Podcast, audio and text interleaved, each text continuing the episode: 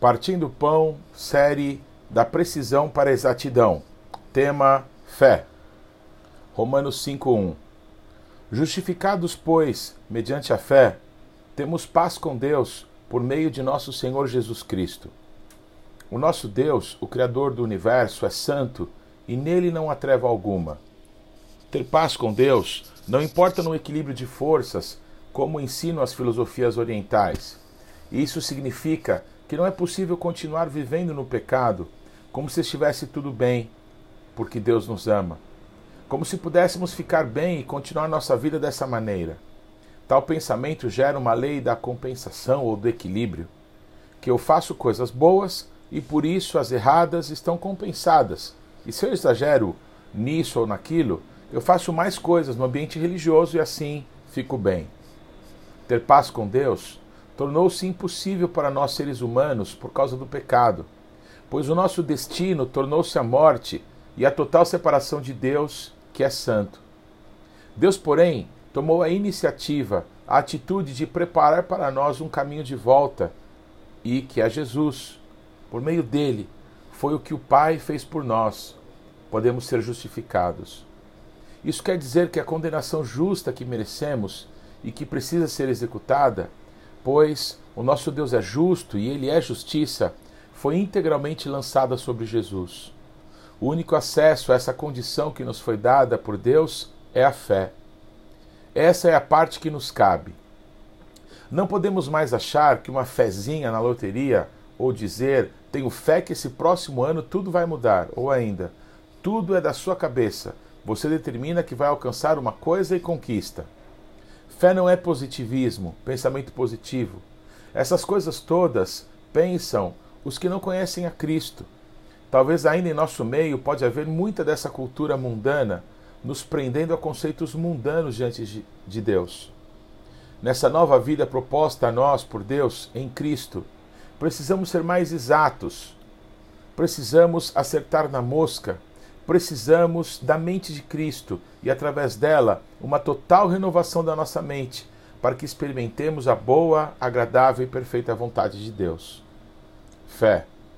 A fé não começou com Abraão, ele, Abel, Noé e depois deles tantos outros viveram na expectativa da primeira promessa de Deus a respeito do Mashiach, do Cristo, o ungido de Deus, de que viria um para esmagar a cabeça da serpente. Todos os que viveram e pautaram suas vidas por essa promessa, que abandonaram famílias, propriedades, que se deixaram guiar por Deus, mesmo em meio ao cativeiro, mas mantiveram acesa a chama da promessa, fizeram na expectativa do cumprimento da promessa feita por Deus. Foi a palavra de Deus compartilhada com Adão que gerou tudo isso. Quando Deus prometeu a Abraão e ao seu descendente não como falando de muitos, mas de um em específico, a saber, Jesus. Quando Deus prometeu a Moisés que um profeta semelhante a ele se levantaria e todos a este deveriam ouvir, não falava de Samuel, Elias, Isaías ou algum outro profeta, mas de um em específico, a saber, Jesus. Quando Deus prometeu a Davi que o seu filho edificaria casa ao Senhor, não falando de Salomão ou qualquer outro filho, mas de um em específico, a saber, Jesus. Quando estes e outros homens e mulheres realizaram coisas grandiosas, cheias de valor, porque se deixaram conduzir, o fizeram olhando para aquele que viria, creram na promessa de Deus, a primeira profecia da Bíblia. Todos esses chamados de heróis da fé morreram sem ver o cumprimento, a concretização da promessa.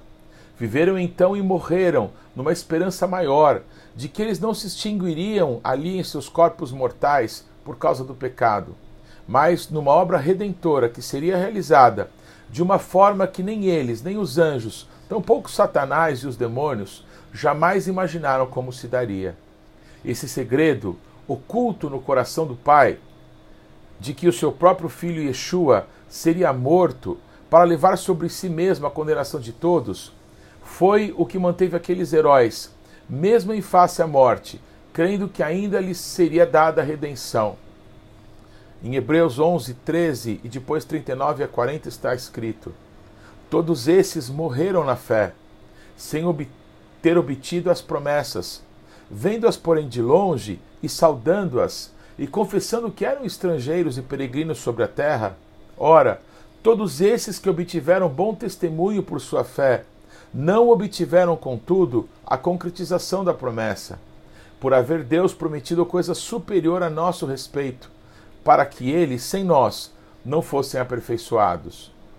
O grande choque com essa realidade seja um fato curioso que poucos já se deram conta, que a palavra fé está escrita na Tanar, o Antigo Testamento, apenas uma única vez, ainda como uma promessa que, se parecesse tardia, deveria ser esperada, porque o tzadik, o justo, da sua fé viverá. Abacuque 2:4. Se todos pecamos, quem é justo diante de Deus?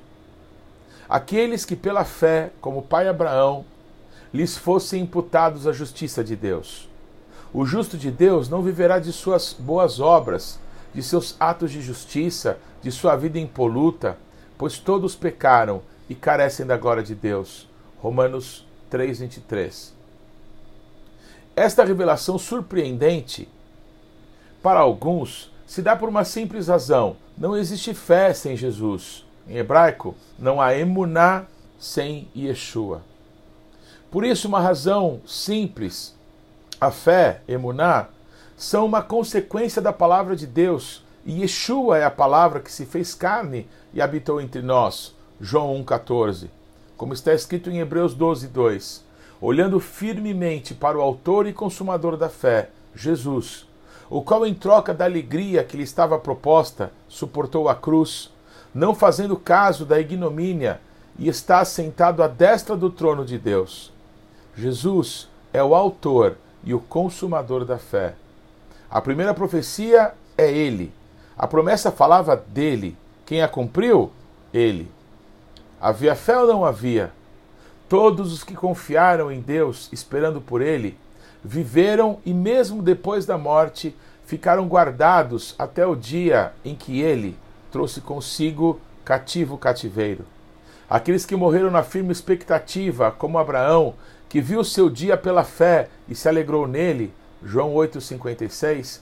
Assim como Davi, que viu o crucificado, mas mesmo assim profetizou: Viva para sempre o vosso coração.